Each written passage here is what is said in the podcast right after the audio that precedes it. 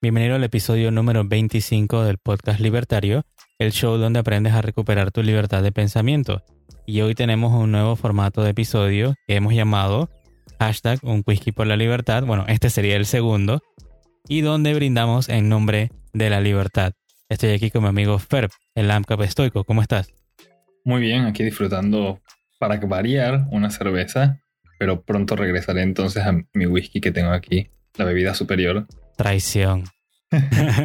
bueno, y yo, sé que soy estudiante de objetivismo y minarquista. Recuerda darle, al botón de seguir en Spotify, Apple Podcast y YouTube para que te enteres cuando sale un episodio nuevo.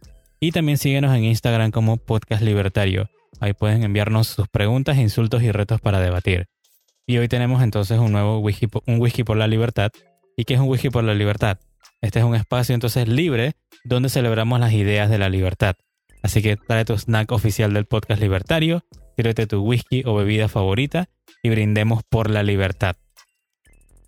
Pero, ¿con cuál tema quieres empezar hoy? Ok. Un tema que va a englobar el resto de los conceptos que vamos a tocar en el, en el episodio de hoy y es tomar control de sus vidas. Como siempre hablamos en los otros episodios, uno es libre como un individuo. Y como individuo, el responsable por tus propias acciones eres tú, el responsable de a dónde vayas a quedar parado, cómo vayas a hacer en esta vida, si llegas a ser exitoso o no, es responsabilidad tuya. Muy poca influencia tienen los demás. El único que tristemente puede impactar en eso es el gobierno y digo, por eso siempre estamos hablando de tratar de reducirlo y obtener más libertades porque tiende a ser un obstáculo para ciertas actividades. Y el día de hoy entonces vamos a ver parte de la mentalidad que al menos yo considero un individuo debería tener para ser más productivo, tener mejor autoestima, no perder el tiempo y ser más exitoso fuera de si generas mucho dinero o no, que tú logres hacer cosas, logres hacer cambio y cumplir objetivos en tu vida. Bueno, yo diría que el primero sería tomen el control de sus vidas. Bueno, básicamente para extender un poquito de lo que acabo de decir, sería organícense, dense cuenta de, por ejemplo, tu educación, como, como hemos mencionado anteriormente, depende de ti. Tu rendimiento en un trabajo depende de ti. Tu vida amorosa, también vamos a hablar un poquito de eso hoy. Eh, no me gusta meterme mucho en ese, en ese tipo de temas tan personales porque no sé, no son lo mío, pero también dependen de uno, dependen de, ti, cómo te presentas ante las otras personas. Y al final del día, las cosas que vamos a tocar aquí, los conceptos como el, auto, el autoestima o los logros, van a impactar tu vida amorosa, porque ese tipo de cosas te dan como cierto caché o prestigio seas un hombre buscando estar con mujeres o con otro hombre o mujeres, hombres o lo que ustedes quieran, básicamente, no me voy no me a meter en eso. Eh, pero al final del día los humanos buscan estar con personas que sean exitosas. Buscan estar con personas que sean amigables, sociables. Y cuando digo todo eso no me refiero de nuevo. Mucha gente siempre lo lleva al sentido del dinero y de nuevo, el dinero es importante, son recursos y también a uno le interesa que su pareja pueda proveer, por lo menos para sí misma. Pero también me refiero a otras cosas como lo emocional o la parte de interacciones, ser divertido. No que tienes que ser un payaso, pero... O sea, poder ser una persona con la cual la vida es más fácil disfrutar me parece bien. Bueno, en, mi caso yo diría, al tomar el control de tu vida, es que te des cuenta de que tú no puedes estar toda tu vida como un, digamos que una balsa a la deriva, porque tú no sabes dónde vas a terminar. Creo que eso lo mencioné una vez eh, anteriormente. Si tú eres el único responsable de tu vida de aquí, si si me estás escuchando y tienes 18 años o eres adolescente o eres un adulto joven, ¿quién tú crees que te va a decir cómo tienes que vivir tu vida. O sea, tú tienes que decidir y tú tienes que saber eso. O sea, el estándar de lo que tú quieres en tu vida debe ser o sea, tu propia vida. Nadie debe decir cómo debes vivirla. Y, ese es al final el, problema, que si no tomas ese control, alguien más te lo va a decir. Nadie más te va a decir qué estudiar, qué hacer, con quién estar, cuándo casarte, si quieres tener familia o no quieres tener familia. O sea, lo que, todo lo que tienes que hacer en tu vida te lo va a dictar alguien más.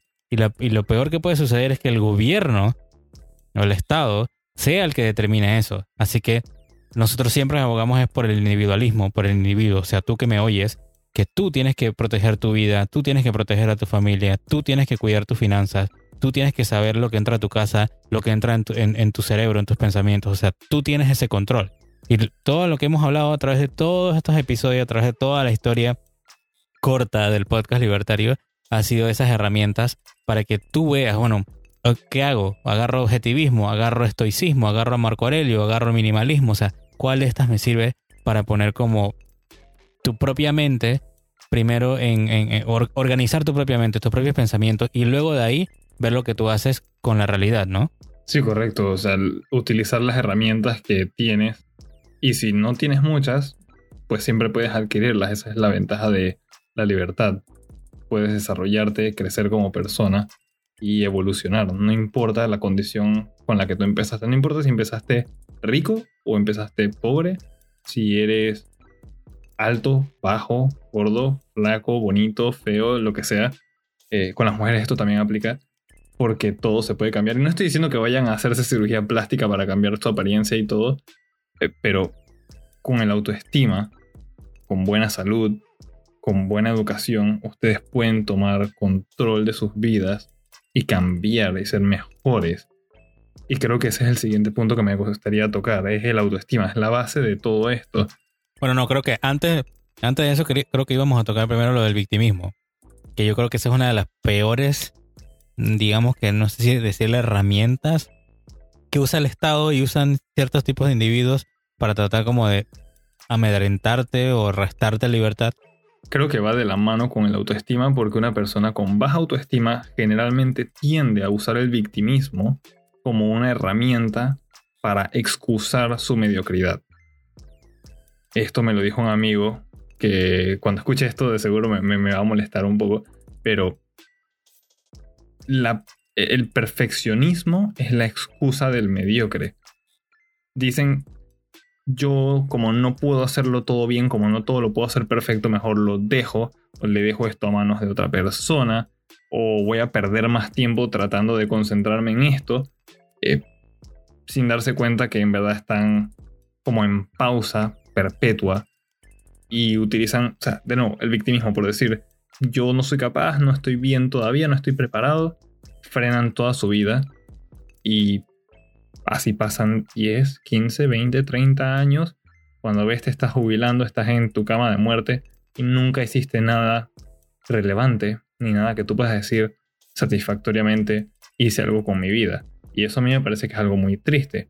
Va de la mano con, con el autoestima. De nuevo, una persona que no se cree muy capaz va a decir, yo soy una víctima de la sociedad y por eso no he logrado mucho. Necesito ayuda de papá Estado, papá gobierno para lograr cosas. Lo triste es que ya vemos cómo termina eso. En países donde hay muchísima eh, como ayuda por parte del gobierno, el famoso welfare, en español, ¿cómo se le diría JC? Subsidios. Los subsidios, ajá. no ayudan en nada. Las personas que son recipientes de ese dinero por lo general se mantienen siendo vagos y vagas. Se consigue un apartamentito. Eh, estoy hablando ya tal vez en países un poquito más desarrollados. En, por lo menos aquí en Panamá no sé que le den suficiente dinero a alguien para rentar un lugar. Si te ayudan con un par de cosas.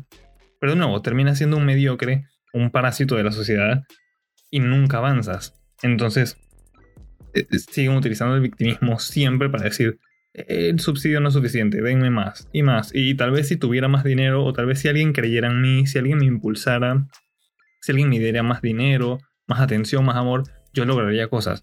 Y de nuevo, es esperar a que llegue alguna especie de Mesías un Salvador para tú empezar a hacer las cosas. La vida no funciona así.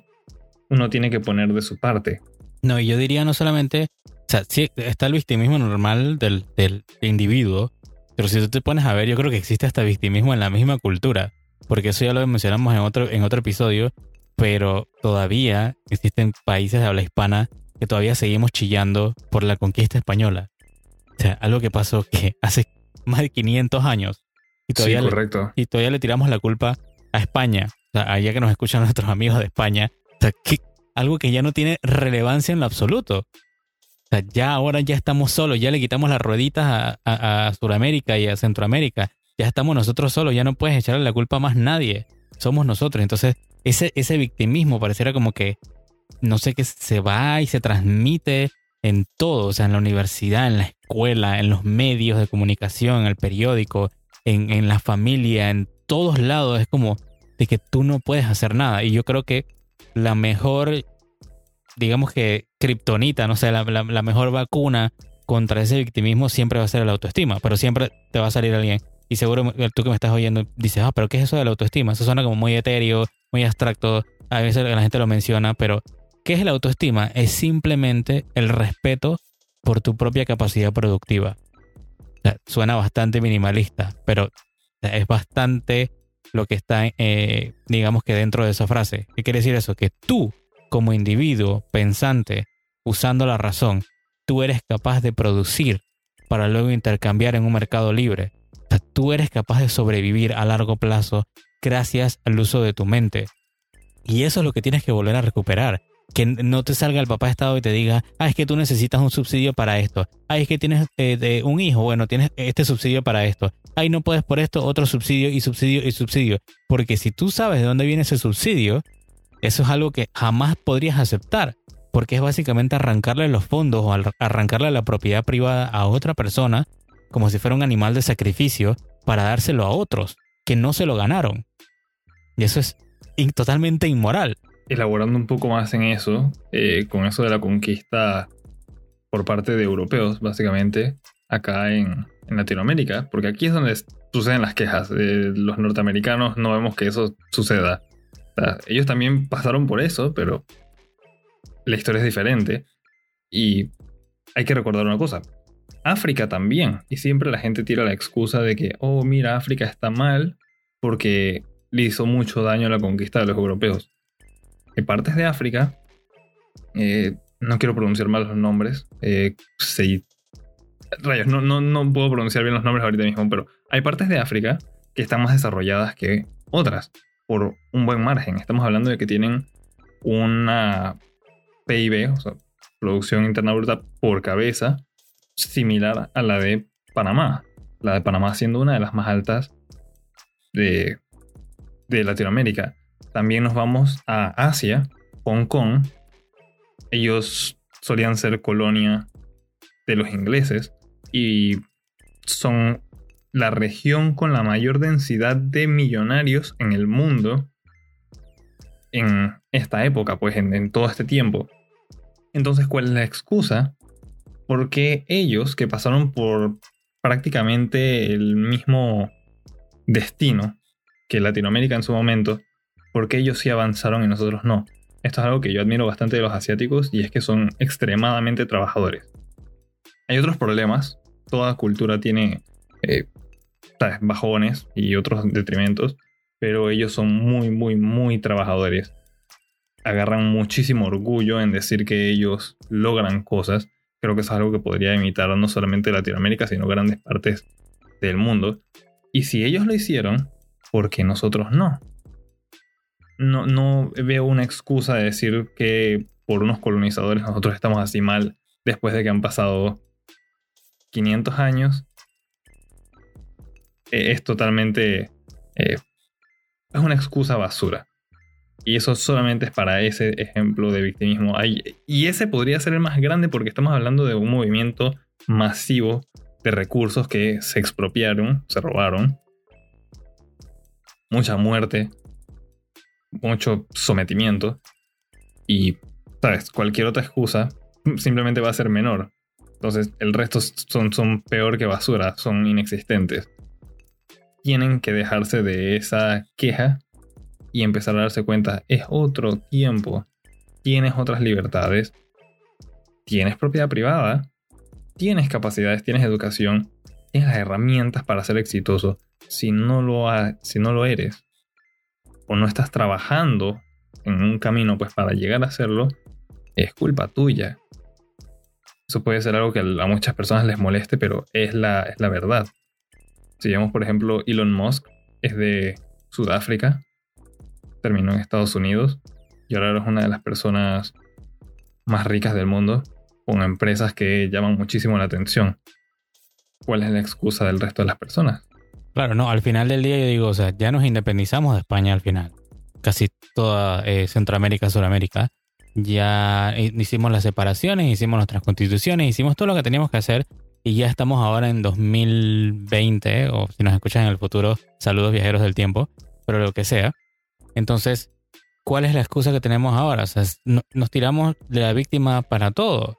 Y tiramos que, qué sé yo, la culpa la tiene alguien más, que si la tiene España, que si la tiene Estados Unidos, que si el imperialismo, que si lo otro. O sea, si notan ese, esa verborrea, esa narrativa víctima, o sea, de víctima, derrotista que la gente tiene, o sea, uno como individuo es que se tiene que dar cuenta y que espera, pero si yo trabajo fuerte, yo ahorro y busco cómo invertir mi dinero y educo a mis hijos o, protejo a mi familia y hago mis cosas y, soy una persona de bien. O sea, ¿por qué me tienen que venir a decirme que yo soy una víctima? No soy una víctima, pero yo soy capaz. Por eso es que digo que la única arma que podemos tener en contra de ese victimismo es el autoestima, es respetar esa capacidad productiva, como dije al principio. Hay una sola ocasión en la que creo que estaría válido decir que uno es víctima y es en la siguiente.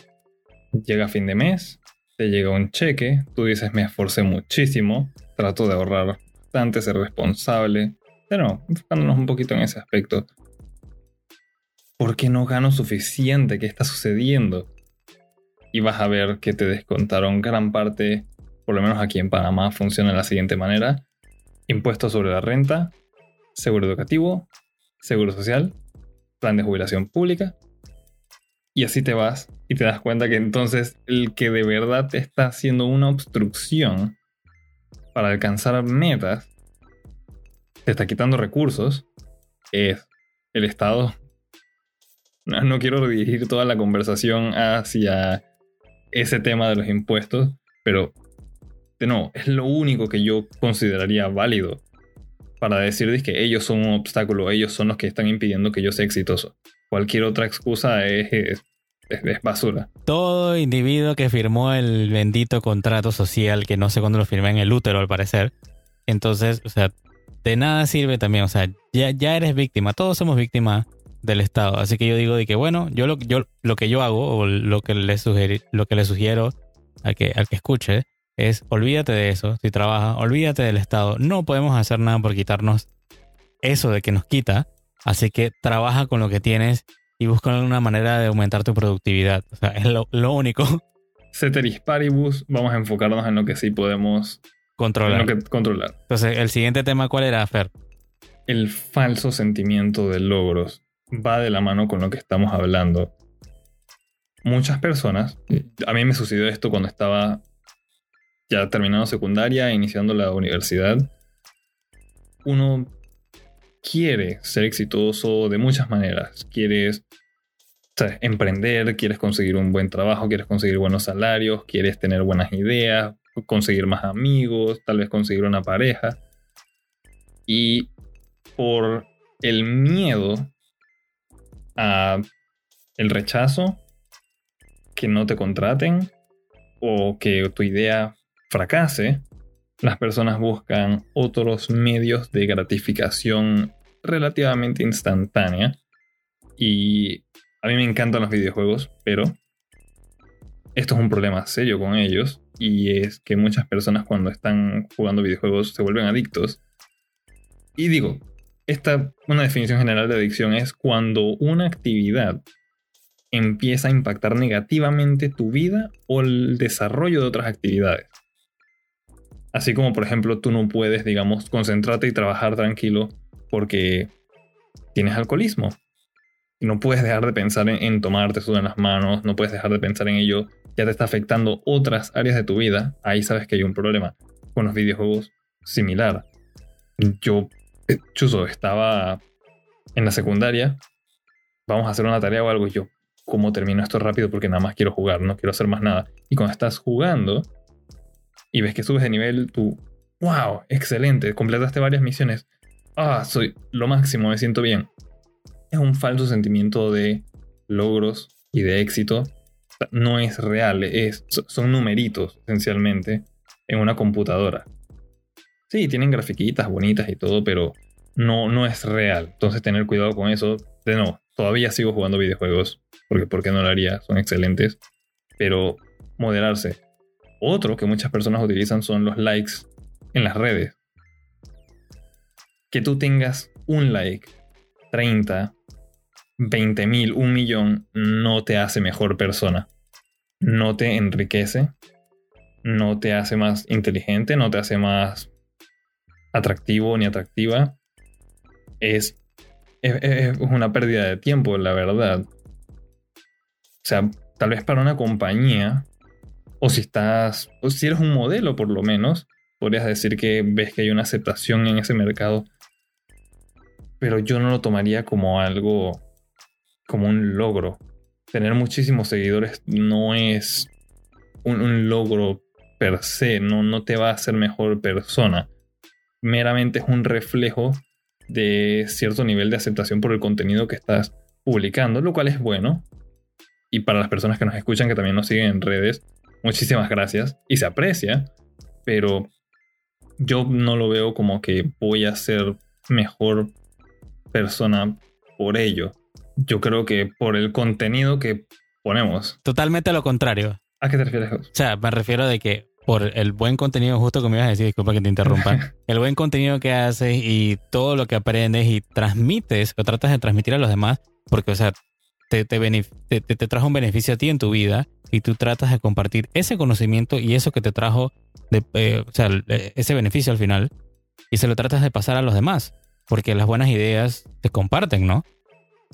Entonces, eso es un reflejo de que a medida que tú vas creciendo tus cuentas y esas cosas y la interacción con seguidores y todo lo demás, es porque tú estás tratando de hacer un buen trabajo. O sea, no es al revés de que, porque, ah, crecí todo eso es un indicativo. No, yo haciendo las cosas bien y teniendo esa buena interacción con la gente, con los amigos de Argentina, eh, Venezuela, España y todos los lugares donde nos escuchan, hace que se vea el resultado, o sea, sea la consecuencia de que eso de que eso suba. Y obviamente eso no se nos va a subir a nosotros a la cabeza para nada, ¿no? Lo agradecemos totalmente. Y fuera de eso también el otro punto sería, si no consigues muchos, digamos que es una cuenta personal, si no consigues muchos likes, no consigues muchos seguidores, por lo menos en, algo como Instagram, no pienses que eso significa que tú no vales. Porque regresamos a la parte de la autoestima. La autoestima no viene de la validación externa, eh, viene de ti. de tu propia percepción, como dijo JC, el respeto que tienes tú por tus propias capacidades. Entonces, uno, los likes, los seguidores, todo lo que tú quieras, son una medida de tal vez trabajo, contenido que pones, pero no lo tomes como una medida personal. Eso sería. No es personal, no te lo deberías tomar como algo personal. Y con eso dicho, no caigan en ese falso sentimiento de logros por haber subido un nivel en un videojuego, por haber conseguido más likes, o porque alguien simplemente te dijo un cumplido y te hayan dicho, oh, qué bien te ves hoy. Es algo bonito, es algo cordial, o sea, es algo que a las personas les, agrada, obviamente.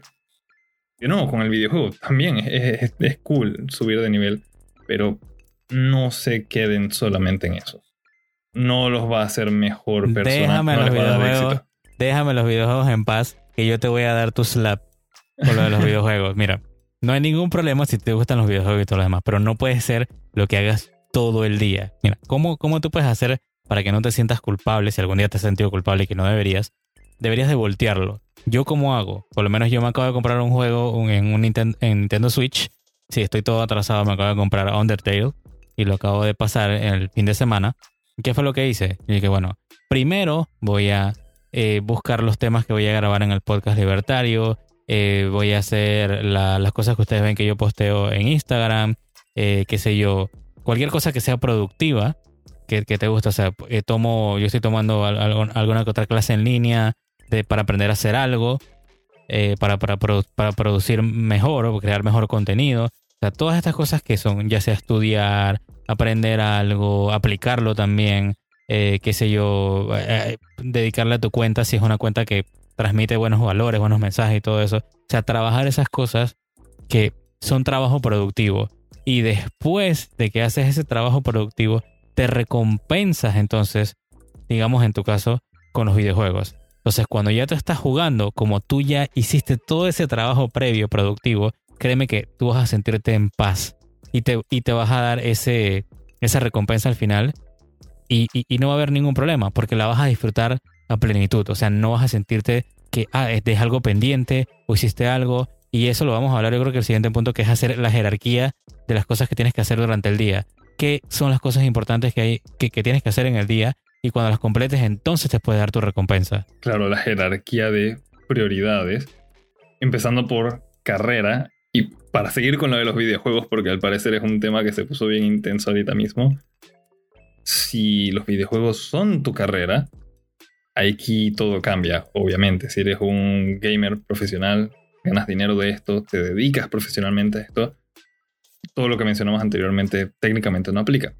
Pero siguiendo ya con la parte de carrera, cual sea tu objetivo para ser un profesional, seas un médico, arquitecto, ingeniero, lo que sea, debería ser tu prioridad. Vamos a asumir, por lo menos, por ahora, que lo que has elegido es porque te gusta, lo disfrutas muchísimo y quieres vivir de ello y a la vez ser feliz. Por vivir de ello me refiero a ser remunerado de una manera decente que te haga feliz. Concéntrate en eso. Las otras cosas van a venir prácticamente solas cuando te concentras en crecer como persona. Con eso, no sé si tú quieres mencionar algo acerca de las carreras también. Bueno, yo lo vería, de, lo que dejaría eh, para tú que me estás oyendo es cómo hacer una, una jerarquía de prioridades. O sea, primero, hay un sistema que me, que me gusta, creo que, bueno, no sé si lo vaya a mencionar en algún otro episodio, pero se llama el, bueno, en inglés sería el UDA o digamos que ODA o OODA, y básicamente consiste en lo siguiente, o sea, si tú vas a elegir carrera, digamos, tienes que observar las carreras que hay, ¿no? Y extrapolarlas hacia el futuro. Sí, muy bonito la carrera y todo, pero tú te ves realmente haciendo eso a largo plazo y viviendo de ello. O sea que primero tienes que observar dónde estás y a dónde quieres llegar. El segundo paso sería orientarse. Ok, eh, ¿en qué soy bueno? ¿Hacia dónde me oriento? Bueno, soy bueno en matemáticas como Fer. Ya voy a estudiar algo de finanzas, o algo relacionado con números porque se me da bien y debería de explotar esa parte que se me da bien, ¿no? Y porque lo vas a disfrutar también. Y a mí jamás yo podría estudiar algo relacionado con matemáticas porque las odio, lo siento. quiero hacer una pequeña pausa. La verdad, yo no solía ser bueno en matemáticas. En realidad solía ser terrible, pero me lo tomé como algo personal. Yo quise aprender matemáticas y la verdad es que a la fecha aprendí como a quererlas, respetarlas bastante y me gusta aprender siempre un poquito más. O sea, no, piensen que porque algo se les hace difícil en el, en, el momento es que no están hechos para eso. También, si, lo, si lo, pruebas y, te gustan las matemáticas y te va bien, o sea, y lo disfrutas ese, ese desafío, ahí tú dale también, no te vamos a jugar por ello, ¿no? Pero bueno, como, como repitiendo, primero observas tu situación, te orientas, o sea, para dónde voy, ¿no? Después decides, de que, ok, tengo la carrera de ingeniería o tengo la carrera de algo, no sé, cualquier otra cosa que te ocurra, abogado, lo que sea, algo donde te guste leer o, algo por el estilo. Y entonces vas a tener esas decisiones. Y usando esto, ¿no? Igual, si te gusta, puedes utilizar el minimalismo para quitar todo un montón de opciones que de repente no te van a servir para nada, sino nada más dejar las que te, las que te gustan o las que tú crees fuertemente de que te van a hacer feliz al final. Y entonces tomas una decisión. ¿no? Primero vas, a, pensar en, esa decisión. Y por último, sería actuar. Ahí completas, digamos que el sistema de O, O, D, A. Observar, orientarse, decidir y actuar. Eso es básicamente lo que yo creo que he utilizado desde los que tengo 18 años y empecé a trabajar para poder tomar todas las decisiones que he tomado en mi vida. En verdad no sabía que lo hacía, me, me topé con este sistema recientemente, pero dije, bueno, se lo voy a compartir porque alguien de repente le puede beneficiar. entonces cuando tú ves hacia el, hacia el final, si tú ves de repente, tú quieres ser un ingeniero, hey, yo te diría, te sugiero que conozcas, busques a un ingeniero o busques a un ingeniero lo que, lo que te parezca y lo conozcas, converses. No sé en qué situación estés o lo que sea, pero conversa con esa persona, mira lo que hace, pregúntale, bueno, tampoco seas tan, no sé, tan, tan, tan, tan metiche, pero pregúntale de qué va su trabajo, que te cuente qué es lo que hace el día a día en su trabajo o algo, para que tú te hagas por lo menos una idea de qué pasaría cuando tú tomes esa carrera. O sea, yo sé que no va a ser lo mejor para, para tomar una decisión, pero por lo menos te puedes orientar de esa forma, ¿no? Y bueno, así mismo, dejando la, la carrera también con, qué sé yo, un proyecto personal, si quieres hacer un canal de YouTube, un podcast o lo que sea, y si quieres conseguir pareja, igual de lo mismo, ese sistema te va a servir. Observa quién es esa persona, oriéntate, qué tú quieres de esa persona. ¿Quieres algo a largo plazo? ¿Quieres algo que es pasajero? O sea, tienes que, orientarte para dónde vas. Después, ver qué es la, cuál es la decisión. Esto es algo que va para largo, esto es algo que yo no quiero que vaya para largo, y después actúas. O sea, de esa forma es como si tomaras básicamente el control o el timón de esa balsa para no andar por ahí a la deriva, ¿no? Por supuesto.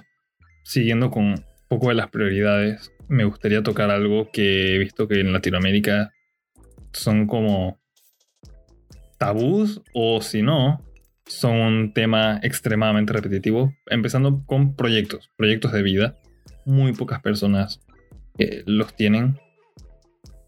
Elabórenlos no tienen que llegar al extremo que por lo menos eh, yo hago, que, que literalmente escribo planes con fechas, montos de cuánto monetariamente me llegaría a costar desarrollar algún, algún plan. No tienen que llegar a ser así de, de obsesivos y detallados. Es bueno, pero no es necesario.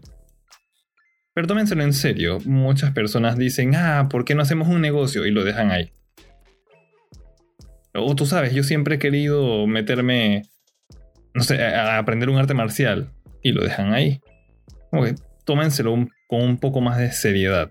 Y también sé que hay personas que extrañamente derivan una satisfacción, un sentimiento de como de haber logrado algo por el simple hecho de decir que lo van a hacer. Es un tema un poquito raro. Si ustedes saben que son ese tipo de personas, traten de, de notarlo y de comprometerse más a los proyectos de vida que ustedes decidan, más que nada por su propio bien, para que puedan desarrollarse y crecer como personas.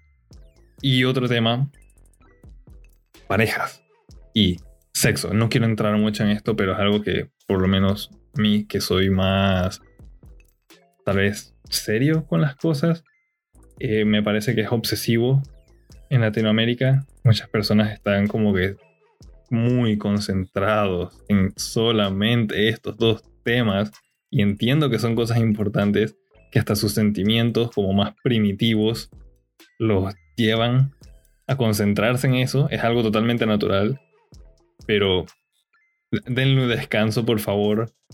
De nuevo, tienen muchas otras cosas de las cuales podrían preocuparse y utilizar para desarrollarse como mejor persona. Y si no consiguen ninguna de estas dos cosas, pareja y sexo, tampoco se maten eh, por ello. Eventualmente llega.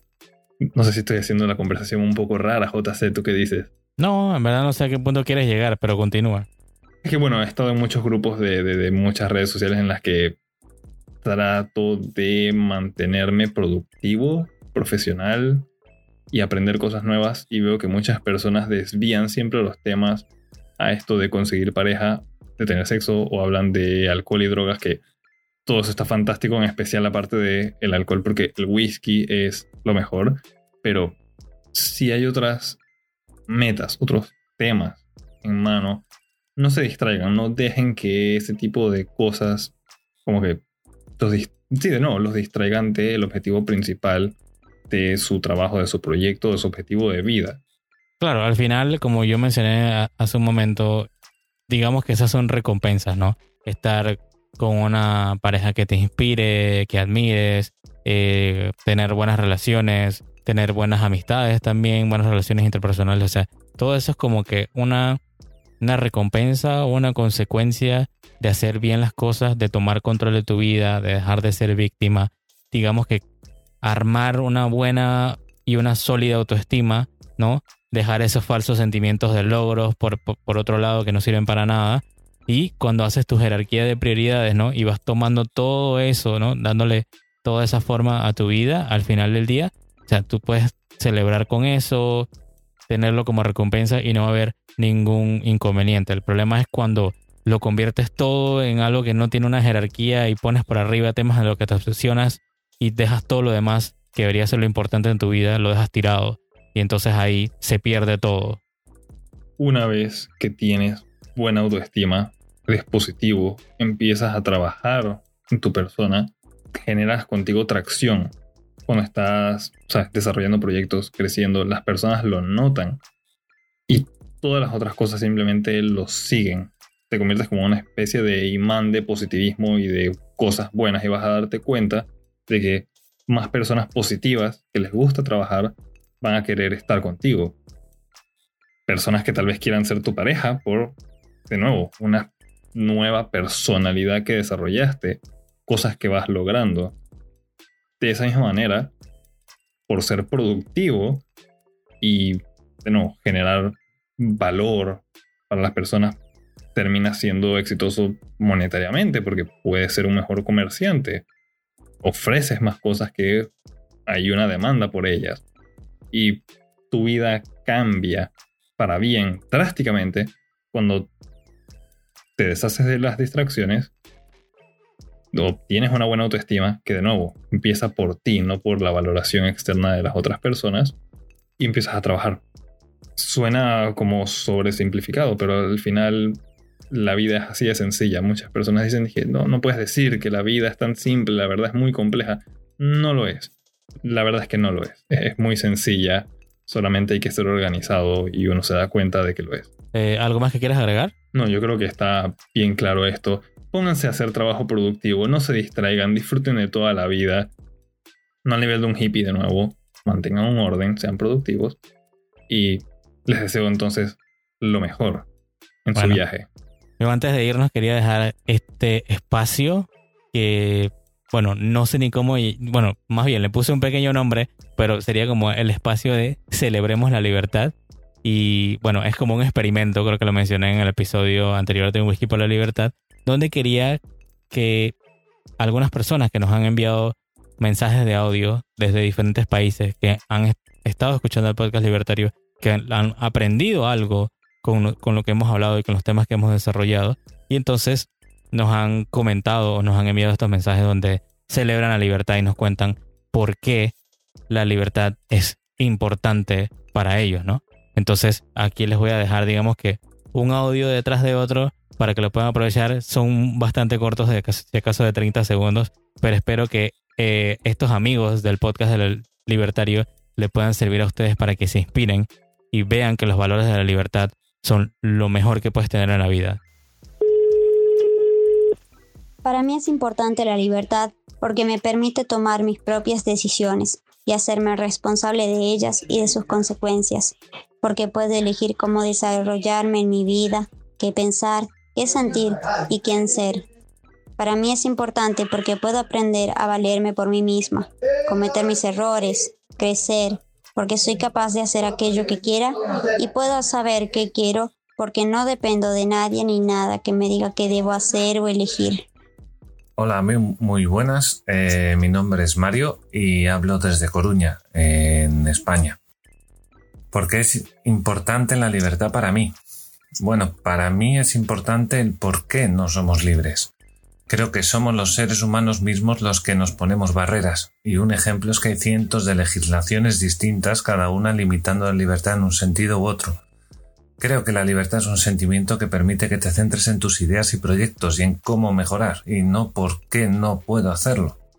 Libertad, disfrutar del fruto de tu trabajo y que nadie te robe en lo que tú invertiste con tu trabajo y sobre todo tu tiempo, tu bien más valioso. Hay que tratar de ser un poco más libre cada día. Un abrazo. La libertad es lo más preciado que tenemos los individuos. La libertad no se puede vender la libertad es la condición natural con que nacemos todos los individuos.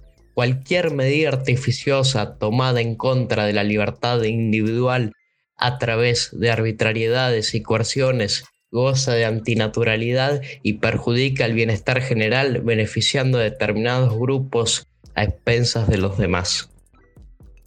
La libertad se la debe valorar y apreciar no solo por los beneficios que le da a los individuos, sino por el peligro que significa perderla. En países como Corea del Norte y donde más se puede apreciar lo que digo. No se puede criticar al líder supremo, y si lo haces, te envían a los campos de trabajo forzoso. No existe libertad de pensamiento ni de culto. Todo el conocimiento es impartido por el régimen. No existe la democracia, no existe la libertad de expresión. Corea del Norte es solo el ejemplo más radical que podemos encontrar en el mundo y nos demuestra el peligro al que nos podemos enfrentar si dejamos de valorar la libertad. La libertad es como el aire, solo se aprecia cuando se pierde. La libertad es importante porque lo contrario de ser libre es ser esclavo. Y ser esclavo es servir a las necesidades de otro. Ser esclavo es no tener capacidad de decisión sobre la propia vida. Ser esclavo es ver las metas de alguien más cumplidas en detrimento de las propias. Ser esclavo es no ser dueño de tu destino, y yo no vine a este mundo para satisfacer los deseos de los otros. Yo no soy esclavo porque soy feliz, y yo soy feliz porque me amo. Yo me amo porque soy egoísta, y yo soy egoísta porque soy libre. Seamos libres, lo demás no importa nada. Y listo, entonces Gracias por escuchar el episodio de hashtag Un Whisky por la Libertad. Dale al botón de seguir en Spotify y síguenos en Instagram como Podcast Libertario. Por último, comparte este episodio con tus amigos y familiares y recuerda, tenemos una cultura por salvar. Nos escuchamos en la próxima. Manténganse libres, manténganse productivos y nos escuchamos en la próxima.